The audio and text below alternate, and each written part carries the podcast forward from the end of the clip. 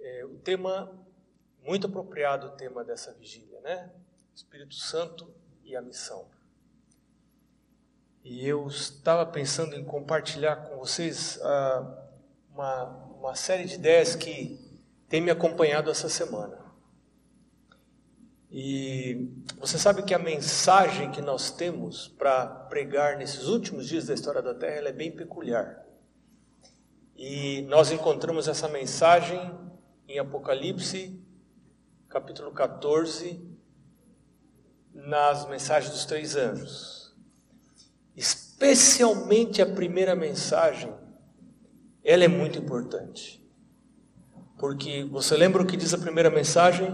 Primeiro anjo, temei a Deus, dai-lhe glória, porque é chegada a hora do seu juízo. E adorai aquele que fez o céu, o mar, a terra, fontes das águas.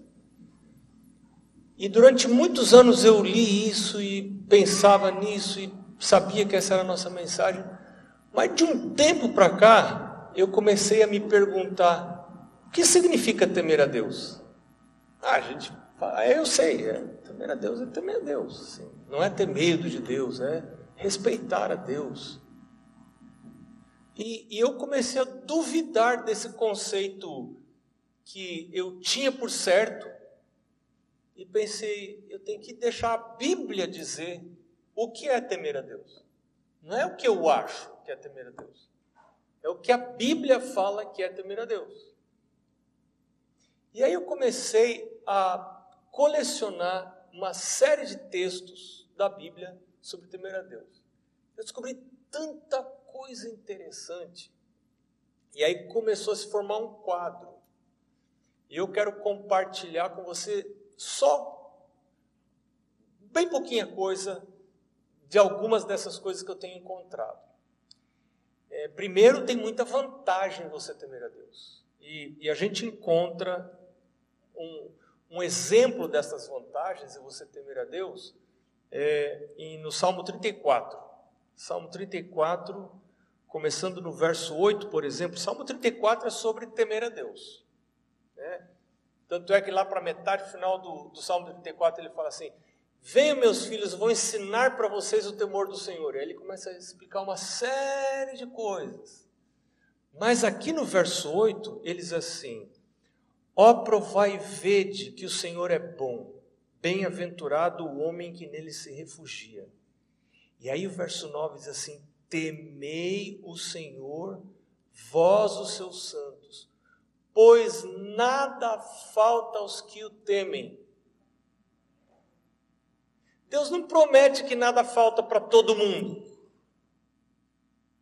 Ele está dizendo aqui que nada falta para uma classe de pessoas. Aí lembra que a nossa mensagem é falar para as pessoas o quê? Temam a Deus. Temam a Deus e deem glória a Deus, porque é chegada a hora do seu juízo. E agora Deus fala assim: por que, que eu quero que vocês me temam? Porque quem temer a Deus não vai faltar nada. Você pode perder o emprego, mas Perder emprego, qual é o problema perder emprego? Você teme a Deus? Deus fala assim, meu filho, seu pão e sua água são certos. Fui moço, já, agora sou velho, nunca vi o justo desamparado, nem a sua descendência mendigar o pão. Então, não tem problema. E Deus está falando, você tem que falar isso para as pessoas. Temam a Deus. Temam a Deus. Olha que mais. Leõezinhos sofrem necessidade, e passam fome. Porém, os que buscam o Senhor, bem nenhum lhes faltará. Aqui é uma quase uma repetição para amplificação. E aí a gente já começa a entender um pouquinho do que é temer a Deus.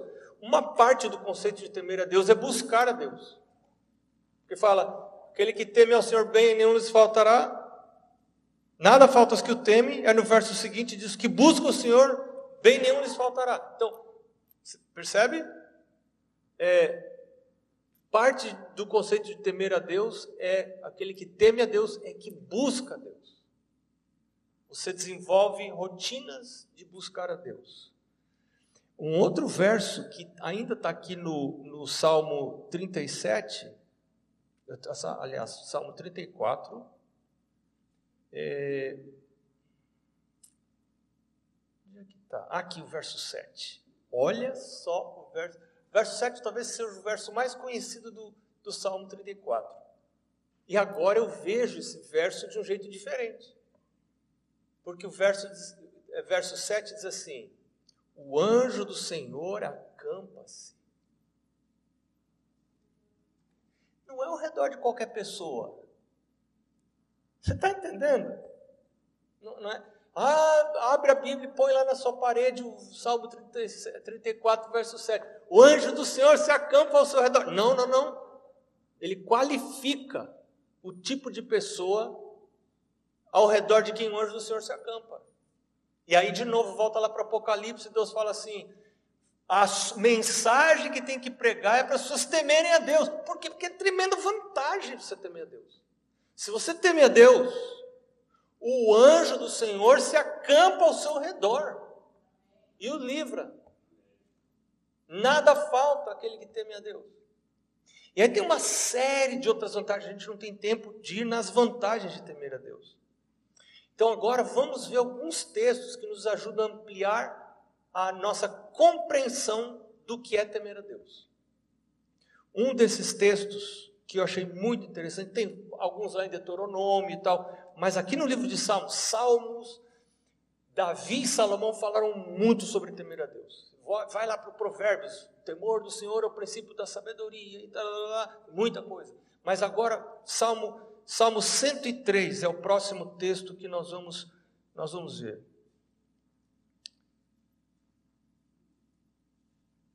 Salmo 103, começando com o verso 17. Está aqui, Salmo 103, começando com o verso 17. Olha aqui, de novo você vai ter uma ampliação da ideia. O Salmo, o verso 17 apresenta uma ideia, um conceito, e aí o, o verso seguinte, o verso 18, ele amplia o conceito para melhorar a compreensão da gente, do, do primeiro verso, do verso 17. O verso 17 diz assim: A misericórdia do Senhor é de eternidade a eternidade sobre os que o temem. Aí você fala assim: não, peraí. Misericórdia do Senhor é para todo mundo. Por que, que esse verso aqui está falando que a misericórdia do Senhor é para uma classe especial de pessoas? Então, peraí. No começo da caminhada, a misericórdia do Senhor é para todo mundo. Mas depois, isso é muito claro na palavra de Deus. A misericórdia do Senhor, e aqui Davi está se referindo a continuação da caminhada. A misericórdia do Senhor é para com aqueles que o temem. Agora, a pessoa que não está nem aí para Deus. O, que, que diz o Apocalipse que vai acontecer? A face do Senhor está contra eles. E, e eles vão dizer para as montanhas e para os rochedos: caiam sobre nós. Quem pode suster-se diante da ira do cordeiro? Então, assim, é, às vezes a gente pega, prega essa graça barata, né? Ah, você vive a vida que você quiser e a misericórdia do Senhor vai te alcançar. Não, a misericórdia do Senhor é para todo aquele que busca. E todo tem a oportunidade de buscar. Mas se eu não buscar, em algum momento eu vou enfrentar o juízo. Por isso, Deus fala: temei a Deus, dá-lhe glória, por quê? Porque é chegada a hora do seu juízo. Agora, se você temer a Deus, não vai faltar nada para você. O anjo do Senhor se acampa ao seu redor e o livra. Então, olha como é importante você temer a Deus. Temer a Deus é a mensagem que prepara as pessoas para o juízo, a geração final para o juízo. E aí o verso 18 explica o verso 17. Eu vou ler de novo o verso 17 e aí continuar o 18. Mas a misericórdia do Senhor é de eternidade a eternidade sobre os que o temem, e a sua justiça sobre os filhos dos filhos, para com os que guardam a sua aliança e para com os que se lembram dos seus preceitos e os cumprem. Ai, ai, ai. Estou começando a entender o que é temor do Senhor. Porque o verso, verso 17 fala do temor do Senhor, e o verso 18 explica, continua explicando quem que são as pessoas que temem ao Senhor. O que você entende a partir do verso 18 sobre quem são as pessoas que temem o Senhor? São as pessoas que, que guardam a aliança do Senhor, e são as pessoas que se lembram dos seus mandamentos para cumprir os mandamentos de Deus. Estas são as pessoas que temem o Senhor. Está uma relação direta com os mandamentos de Deus. Eu quero me lembrar dos mandamentos de Deus. Eu quero saber quais são os mandamentos de Deus. Eu quero descobrir a vontade de Deus. Eu quero saber qual é a aliança de Deus. Eu quero cumprir essas coisas. E aí lembra lá em Apocalipse 14, 12, se não me engano, diz, aqui está a paciência dos santos, os que guardam os mandamentos de Deus e têm a fé de Jesus. Então, temer a Deus, de acordo com esse texto aqui, é guardar, se lembrar dos mandamentos, guardar a aliança, se lembrar dos mandamentos de Deus, para cumprir esses mandamentos. Um outro texto que está é, tá junto com esse Salmo 111, o último texto, e depois o Salmo 112. Salmo 111, verso 10. De novo, isso aparece várias vezes, né? O temor do Senhor é o princípio da sabedoria, revelam prudência a todos que o praticam, o seu louvor permanece para sempre. E aí você vai para o 112 verso 1 diz assim: Aleluia! Bem-aventurado o homem que teme ao Senhor. Que, agora, que fala aí? E agora complica. Essa é toda a complicação do temor ao Senhor. Porque a, é, o, o nível, agora subiu o nível. Porque até agora temer a Deus era lembrar dos mandamentos, isso eu posso fazer. Cumprir os mandamentos, eu posso exteriormente fazer, mas agora isso aqui é uma coisa que eu não posso fazer. Ele fala assim: o temor do Senhor é o bem-aventurado homem que teme a Senhor e se compraz nos seus mandamentos. É diferente de guardar, é diferente de cumprir. Ter prazer não está na minha escolha. Eu posso fingir que tenho prazer, eu posso fazer aparência de cristão, aparência de guardador dos mandamentos, aparência de pessoa fiel, roupa de pessoa fiel, jeito de pessoa fiel. Mas Deus sabe o coração, Ele é o som do coração. Eu sei o que você pensa. Eu sei para onde você olha quando ninguém está vendo você. Eu sei o que, o que dá prazer para você. Eu sei qual é o seu prazer. E Davi falou, por isso que Davi sabia disso. E Davi falou assim: Meu Deus, cria em mim coração puro, renova em mim espírito reto. Por que, que ele falou cria? Davi era profeta, certo? Um profeta que, meu Deus, esse tipo de cabeça que tinha Davi, que fez Davi ser considerado homem segundo o coração de Deus. O cara é profeta, rei de Israel, tal, ele falava assim: Meu Deus, crime. Aí ele escreve lá todo o Salmo 51, mostrando assim o pilantra que ele era, né? E, e, e, e botou para o povo cantar. E Ellen White tem um livro, é, Conduta Sexual, que pouca gente lê esse livro. É uma compilação de Ellen, mas muito interessante. E ali ela diz assim: o desejo de esconder o pecado é o desejo de afastar de Deus. Davi escreveu numa letra de um hino o pecado e pôs para o povo cantar. Não tinha nada de esconder. Eu pequei, eu errei mesmo. Ó pessoal, vocês podem saber que eu pequei, eu errei, mas eu não quero. Eu quero Deus, eu quero o céu. E botou o povo, a igreja toda para cantar o pecado dele. Tem gente que peca e fica escondendo, fugindo para tudo que é lado, com vergonha das pessoas. Tem que ter vergonha de Deus a, a, maior vergonha do mundo não é as pessoas saberem a coisa errada que eu fiz. A maior vergonha do mundo é a, a porta do céu abrir e você não entrar lá. Eu falo, não, estou interessado da vergonha, a vergonha já foi. Então eu quero que a porta do céu abra e eu entre. Então, meu Deus, e aí ele escreve o Salmo 51, meu Deus, crie em mim coração puro, renove em mim, minha mãe me gerou iniquidade, eu sou pecador, que miséria que isso é minha vida, agora, meu Deus, faz esse milagre. Então, a gente descobre uma coisa muito interessante: temer a Deus é a guarda dos seus mandamentos. É guardar os seus mandamentos. Agora, como, mas mais do que isso, a gente descobriu agora no Salmo 112, que temer a Deus não é só guardar os mandamentos, é se comprazer nos mandamentos. Então, primeira coisa, eu tenho que reconhecer que eu não tenho esse prazer nos mandamentos de. Ele não é natural para mim. Eu não tenho prazer em vigílias. Né? Eu não tenho prazer em comer as comidas certas. Eu não tenho prazer em vestir as roupas que Deus espera que eu vista, em escutar as músicas que Deus espera que eu escute, de, de, de, de não olhar as coisas que, que eu quero olhar, né? de ver, assistir, enfim, eu preciso reconhecer isso. E aí eu preciso pedir a Deus um milagre.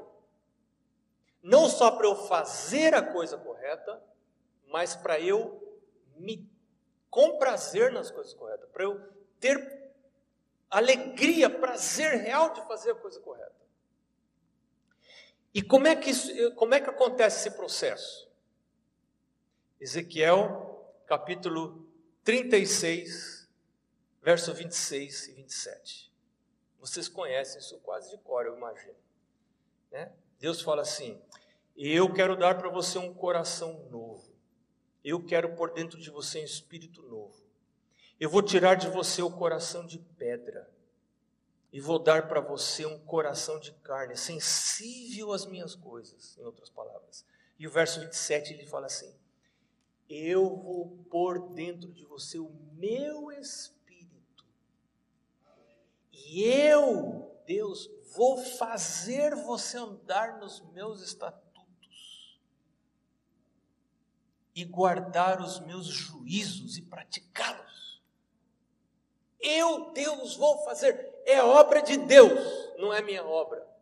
Deus fala: a solução não é você fingir que você é crente, porque isso não vai colar, não vai colar no dia do juízo. Você fingir que você é crente, finge, vai lá na igreja e finge que está gostando, volta para casa, faz culto com a família, finge que está achando legal, finge que gosta de estudar lição, finge que gosta de ler a Bíblia, finge que gosta de ler os escritos do Espírito de Profecia, né? Não vai colar. Não vai colar. Deus fala assim: filho, eu tenho a solução para esse seu problema. A solução é: eu vou pôr em você um coração novo, vou tirar de você o seu coração natural, sua inclinação natural, e através do meu espírito, eu vou pôr em você o desejo, eu vou fazer você guardar os meus mandamentos. Isso é relativo à chuva temporã. E a gente fala muito da chuva serôdia.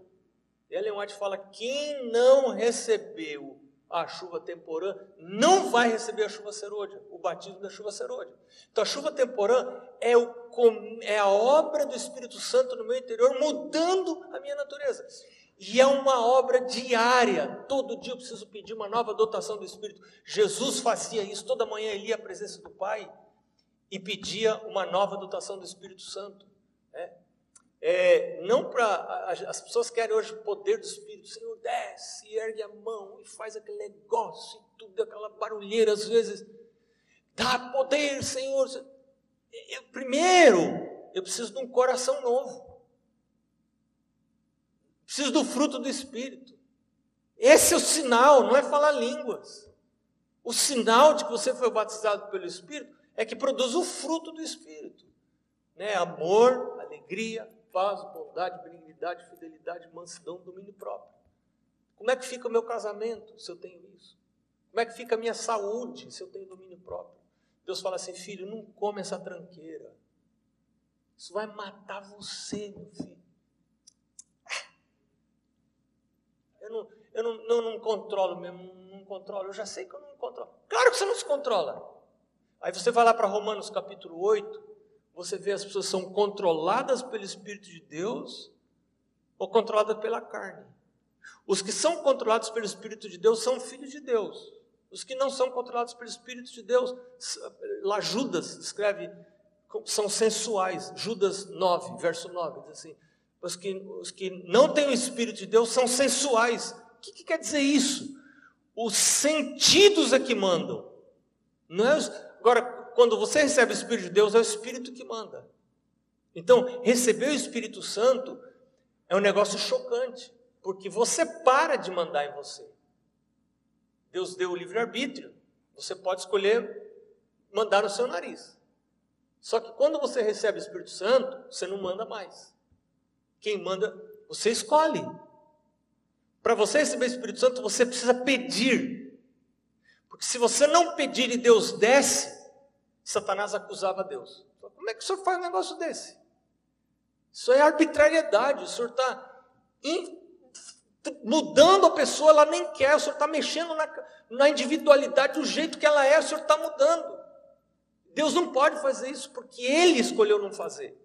Mas quando eu peço, Deus fala: Eu vou dar para você o meu espírito. Eu vou tirar de você o coração de, de, de pedra e vou dar para você um coração de carne, sensível às minhas coisas. E aí acontece pra, com a gente, pode acontecer com a gente, que está no Salmo 40, verso 8, que Davi fala assim: Agrada-me fazer a tua vontade, ó Deus meu. A tua lei está escrita dentro do meu coração. E aí nós estudamos esses dias aí, né? A questão do selamento. O que é esse selamento?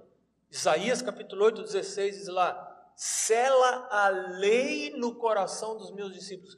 Quem que opera essa, esse selamento? É a obra do Espírito Santo. O Espírito Santo vai colocar a lei de Deus dentro de mim, no coração, coração aqui, né?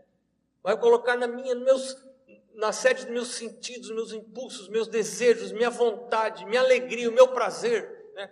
A ponto de ele falar: a tua lei, eu tenho prazer em meditar na tua lei. Né? Você lê lá é, Salmo 119, é o salmo todo ele sobre a lei, sobre a palavra do Senhor. Que coisa maravilhosa o Salmo 119, né? E ele tinha prazer em escrever essas coisas, prazer de, de, de... Agora eu vejo assim, tanta gente fugindo, e, e quem sabe eu também, fugindo de conhecer a lei do Senhor. É, eu vejo, por exemplo, gente que jamais lê os livros de Profecia. Não lê. Eu não vou, claro, vou, claro que eu não vou perguntar para ninguém levantar a mão aqui, mas assim, para para pensar você, assim, qual livro do Espírito de Profecia você está lendo hoje, que é o livro da sua leitura. Nunca antes da Bíblia. Nunca antes da Bíblia. A Bíblia tem que vir, primeira coisa. Mas qual o livro que você está lendo? Se a gente crê que Deus enviou mensagem para o tempo do fim, específica para o tempo do fim, né? através, e ela, profetas de Deus são inspirados pelo Espírito Santo, e eu acredito que tem gente na igreja que ainda está em dúvida. Será que essa mulher realmente falou inspirada por Deus? Será que foi inspirada por Deus? Ou será que alguém aí, ela decidiu escrever aí, sentou e sei lá, e você fica com essa relutância, você fica sem ter essa certeza e aí você fala assim: ah, mas é que Jesus falou lá em Mateus 24 que virão falsos críticos, falsos profetas, se possível enganarão a muitos. Mas eu falo para você que lá em Tessalonicenses, Paulo fala assim: não apague o espírito, não desprezeis profecias. Se eu desprezo profecias, eu estou apagando o espírito na minha vida. Você sabe o que significa apagar o espírito na sua vida? O espírito quer falar para você e você fala: Fica quieto aí, não quero ouvir. Não quero ouvir. Lá Isaías 30 fala isso, né? Não me fale do Santo Israel, não, não quero ouvir. Não, não, não, fale só coisas agradáveis. Ah, não, não vou ler escritos de animais para profecia porque tomo muita pancada. Tomo muita pancada. E aí você lê, você vê lá o que diz em Tessalonicenses capítulo 2. Não vamos ler por causa do tempo. Mas você lembra lá em Tessalonicenses capítulo 2? Porque nós temos três entidades que são a mesma na Bíblia. Você tem o animal terrível, a, ponta pequena de Daniel, capítulo 7, 25. Você tem as duas bestas de Apocalipse 13 14. E você tem o iníquo de 2 Tessalonicenses, capítulo 2. Essas três coisas são a mesma. Como é que a gente sabe que são a mesma? Por, por, por, por as bestas está muito claro, né? É, lá em Daniel, é um tempo, tempos e metade de um tempo. Lá em Apocalipse são 48 meses. Tudo dá quanto? 1260 dias, que são anos. Né? E aí, Paulo, se referindo a esse poder ali em Tessalonicenses, diz que esse poder vai, vai vir com todo o poder da mentira, operando sinais e prodígios. Né? E aí ele fala: para enganar uma classe de pessoas. Você lembra qual classe é essa? Que classe de pessoas? Capítulo 2, segundo Tessalonicenses, capítulo 2, verso 9. Verso 9, verso 10 e verso 11. Especialmente o verso 10. Que tipo de pessoas serão enganadas no tempo do fim? Porque Satanás, Jesus falou que, se possível, enganariam até os próprios escolhidos. Quais serão as pessoas que serão enganadas? Segundo Tessalonicenses capítulo 2, verso 10 aqueles que não receberam que coisa? Você está lendo aí na sua Bíblia? Tira da Bíblia, não tira da minha boca. Não abrigaram que coisa? O amor à verdade. E a pergunta, isso mexeu muito comigo essa semana. Não abrigaram o amor à verdade. Eu, eu tenho amor à verdade. Eu tenho eu desejo de conhecer a verdade. Primeiro, conhecer a verdade a meu próprio respeito. Tenho eu esse desejo de ler tudo que eu puder. Eu, eu, eu anotei algumas coisinhas aqui que eu quero sugerir para você, que eu tenho adotado para mim, por isso que eu vou sugerir para você. Como receber o amor da verdade e evitar a marca da besta. Porque quem não tiver amor à verdade, vai receber a marca da besta. Não vai receber o selo de Deus, só recebe o selo de Deus, que é selado pelo Espírito Santo, que é a lei selada aqui. Esses vão receber o selo de Deus. A lei incluindo o sábado, claro. Né? Mas quem não receber o selo de Deus, quem não tiver o amor à verdade, vai receber a marca da besta, a marca da fera. Né? Então, algumas, alguns pontos que eu queria deixar com você para você pensar. Honestidade e sinceridade não substituem a verdade. Eu posso ser uma pessoa super honesta, posso ser uma pessoa sincera, mas se eu não for um pesquisador da verdade, eu serei enganado. Então, agora em tempos de paz, é hora de eu começar a estudar. A verdade é conhecer. Eu quero conhecer. Ah, outro ponto que eu quero deixar com você, ligado com esse primeiro. Para conhecer a verdade, eu preciso ler coisas que eu não gosto.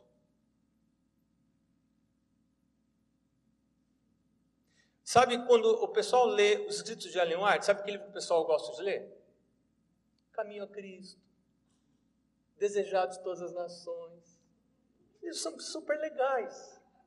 Fala assim que tudo é legal, tudo é bom. Mas o pessoal não quer ler aquele livro que dá aquele corte assim que quase atora o seu pescoço fora. Entendeu? Por quê? Porque eu não tenho amor à verdade. Eu quero só alisinho na minha cabecinha, porque eu sou a coisinha mais linda da minha mamãe. É? Não pisa no meu pé. Pisou no meu pé. Eu já encontrei gente falando. Eu hoje estava contando, eu falei sobre isso lá na, onde eu estava. E, e eu conheci uma pessoa, eu, eu já falei aqui, eu contei essa história aqui para vocês em algum momento. É, a pessoa estava com um problema muito sério com, com o filho. Era uma pessoa muito amiga minha. E eu pude falar assim mais abertamente, né? E, e eu falei para ela, minha filha, você tem que ler o livro de orientação da criança. Lê o livro de orientação da criança. Ela falou, sabe que eu até já comecei a ler, mas eu parei porque eu só dava pancada em mim. Mas você quer o quê? Você quer o quê? Você quer um, um, ler um livro que vai concordar com tudo que você faz? Olha como é que está. Você está me falando como é que está a situação na sua casa, o seu filho. Você tem que ler um livro que confronte você, que salve você, que tire você de onde você está e leve você para um outro lugar.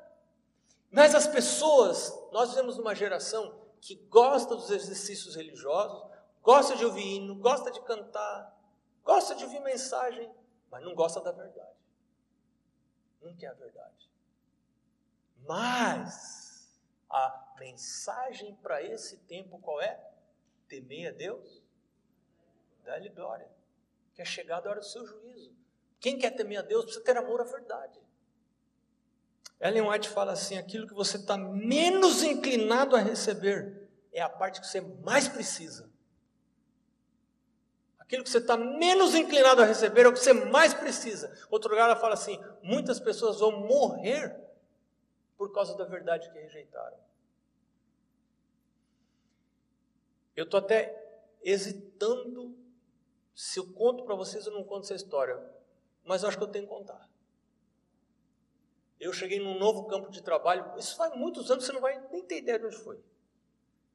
Cheguei muitos anos no campo de trabalho, e um dia Deus me impressionou a pregar sobre a reforma de saúde. E estava lá reunião de obreiros.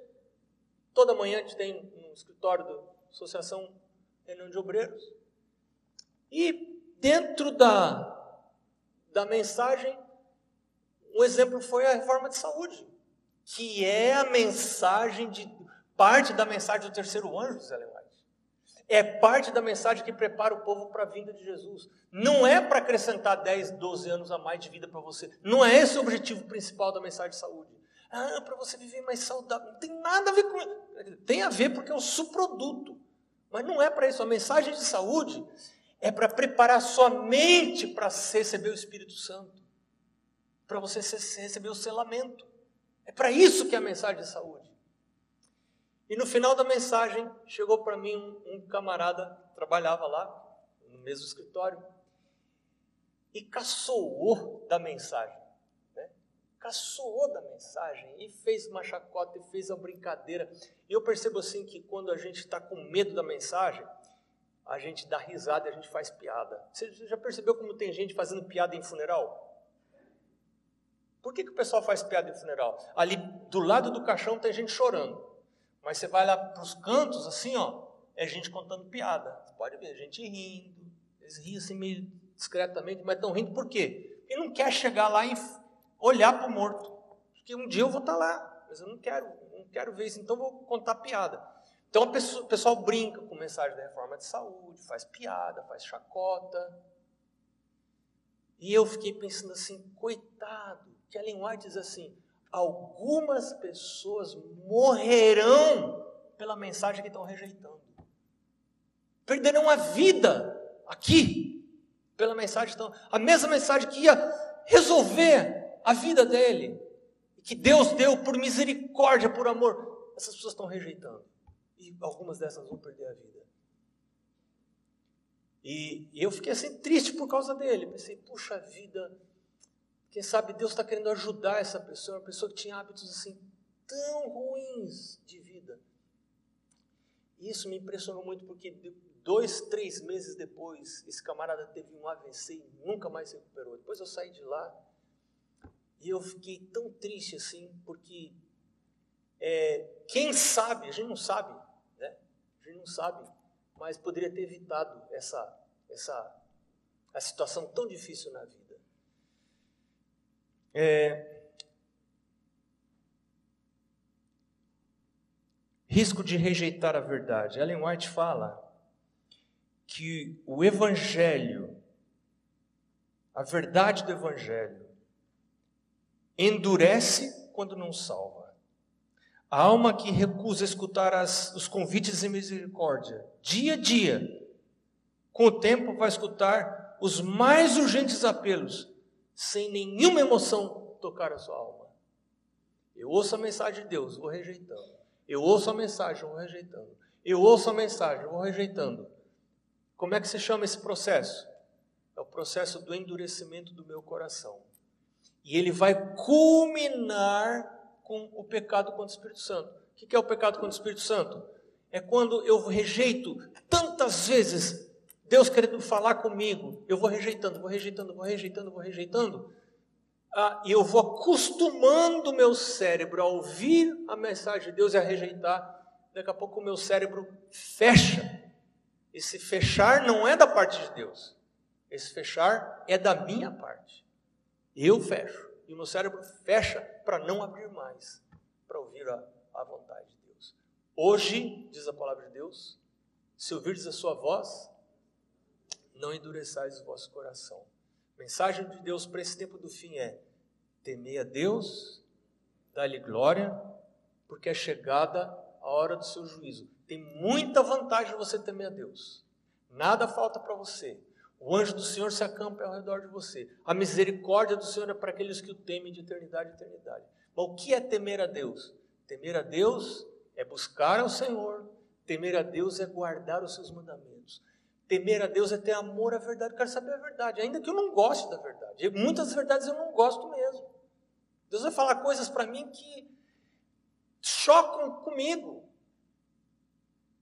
Eu já contei aqui também para vocês, eu tive que terminar um namoro por causa, por causa do. Deus, eu conheci a verdade, e meu pai me mostrou a verdade, e, e eu tive que fazer a escolha. Eu continuo fazendo o que eu quero, ou que eu, agora eu vejo que é a vontade de Deus. Não, não, não, mas todo mundo faz diferente, a igreja. Não estamos em época de seguir todo mundo mais. Agora é época de cada um buscar Deus. Buscar a palavra de Deus, buscar o conselho de Deus. Onde está escrito, onde está revelado. E só em fechando, como que eu resolvi esse negócio de inspiração de Ellen White? Eu é, nunca pensei em ser pastor, nunca imaginei ser pastor, e, e mas um dia disse para Deus que ele quisesse, eu queria seguir o caminho que ele indicasse para mim, e Deus acabou me indicando. Me vi pastor um dia, sem o menor preparo, eu não tinha me preparado para isso, mas eu sabia que era a vontade de Deus. Mas eu não tinha muito conhecimento, não tinha preparo, não tinha estudado, não tinha me preparado. Eu terminei o curso de teologia porque eu estava fazendo teologia por curiosidade. não queria fazer para ser pastor, não planejava ser pastor. Então eu não tinha conhecimento, eu tomei muita pancada de pastores evangélicos, pastores pentecostais. Eu ia estudar a Bíblia e eles vinham e eu, eu assim ficava sem rumo, não sabia nem como voltar para casa. Né? E aí eu fiquei, me lembro assim, uma crise sobre a questão do sábado. Me apresentaram tantos textos contrários à guarda do sábado. E eu pensei assim: se eu perguntar para o meu pai, meu pai era pastor, e, outros pastores entendidos da igreja, se o sábado era o dia de guarda, o que, que você acha que o pastor adventista vai falar? Ele vai falar que é. Agora, se eu for perguntar para os outros, eu já sabia a resposta dos outros. Então não adianta eu perguntar nem para esse, nem para esse. O que, que eu tenho que fazer? Aí eu comprei vários livros dos evangélicos sobre esse negócio de domingo, sábado, sábado, e comprei vários livros nossos para ler. Comecei a ler, estudar, estudar, estudar, estudar. Bom, se eu chegasse à conclusão que o domingo era que, que havia sido mudado, que Deus não exigia mais a guarda do sábado. Isso é uma mudança radical na minha vida. Por quê? Eu teria que deixar de ser pastor, teria que fazer outra coisa. Toda a minha família é adventista, as gerações. Né?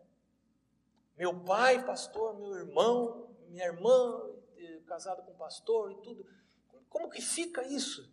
Ia ser uma coisa muito, muito dura, muito difícil.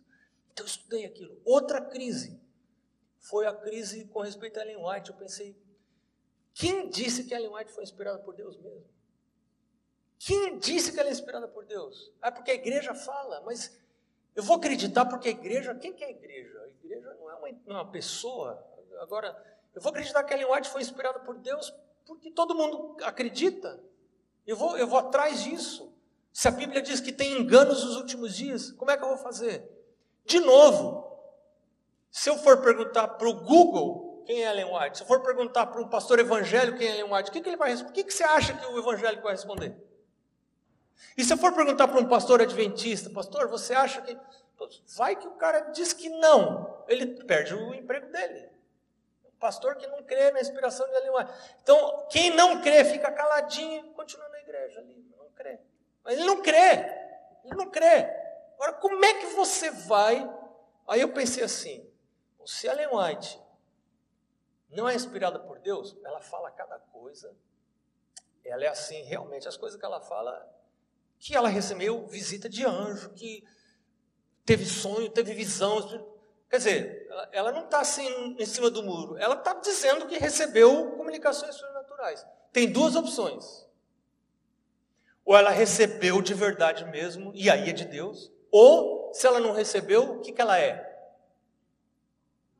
Mentirosa. Se ela é mentirosa, quem que é o pai da mentira? É o diabo. Então, qual a origem dos escritos dela? Do diabo. E aí eu vou continuar numa igreja que publica livro do diabo. Vou ficar lá assim, não, vou, vou indo. Eu não estou eu não tô, tô em dúvida, mas eu vou indo. Não dá para você ficar em dúvida. De novo, não dá. Para quem que eu vou perguntar? Você não tem para quem você perguntar. Sabe o que você tem que fazer? Você tem que ir a lei e o testemunho. Você tem que conhecer a Bíblia. E aí você lê. Eu comecei a ler os, os livros de Ellen. Comecei a ler. Falei, quero ver se eu achar alguma coisinha aqui que não bate com a Bíblia. Eu tenho que rejeitar tudo. Porque Salomão fala que uma mosca morta estraga o perfume. Uma mosquinha morta cai no perfume, estraga o perfume todo. Então, uma coisa que não, que não bater com a Bíblia, você tem que tirar tudo. E aí eu pensei, se eu chegar a essa conclusão, de novo, como é que eu vou continuar sendo pastor da igreja? Não posso. Eu não posso ser pastor de uma igreja que publica livros do diabo, publica livros de mentira. Ou é ou não é. E agora começou a luta. Lendo, lendo, lendo, lendo, lendo, lendo, lendo. E aí? Qual que é a sua luta? Qual que é a sua luta? Deus está nos chamando para tomarmos uma posição. Um dia pode ser muito tarde. E não é na hora que chegar o decreto dominical que você tem que tomar essa posição. Essa posição você tem que tomar agora. Ellen White fala, no livro Grande Conflito, que quando desce a coisa começar a ferver de verdade mesmo, muitos vão querer buscar, mas não vai ter mais tempo, porque é um processo. É um processo. Então é hoje que eu preciso resolver essas coisas e ter amor à verdade. Amar a verdade, ir atrás da verdade, pesquisar a verdade, e se eu não tenho prazer na verdade, eu falo, Senhor, eu estou lendo essas coisas, está tá me machucando, tá, então me ajuda, meu Deus, me perdoa do jeito que eu sou, cria em mim, Deus, um coração e me dá prazer verdadeiro de fazer a tua vontade. E Deus fala assim: meu filho, estava esperando você pedir, porque é isso que eu quero fazer com você. Eu vou dar para você prazer de você fazer as coisas certas, as coisas corretas, porque eu estou voltando. Esse mundo vai virar de cabeça para baixo. Já está virando vai virar mais, vai virar de cabeça para baixo. E só aqueles que temem a Deus, que receberão o selo de Deus, que vai, o agente do selamento é o Espírito Santo. Por isso ele tem que pedir o Espírito Santo. Eu queria orar com você. Eu queria convidar aqueles que podem para se colocarem de joelhos, para a gente pedir isso a Deus. Senhor Deus, estamos diante de momentos cruciais na história dessa terra. Nós não sabemos quando começará a, o desfecho final mesmo de todas as coisas decreto dominical e estas coisas todas. Mas nós já podemos ter uma prévia do que vai acontecer durante a pandemia rapidamente a situação pode mudar. Hoje, Senhor, o Senhor nos trouxe aqui, ninguém veio aqui por acaso. O Senhor nos chamou para esse lugar, porque o Senhor nos ama.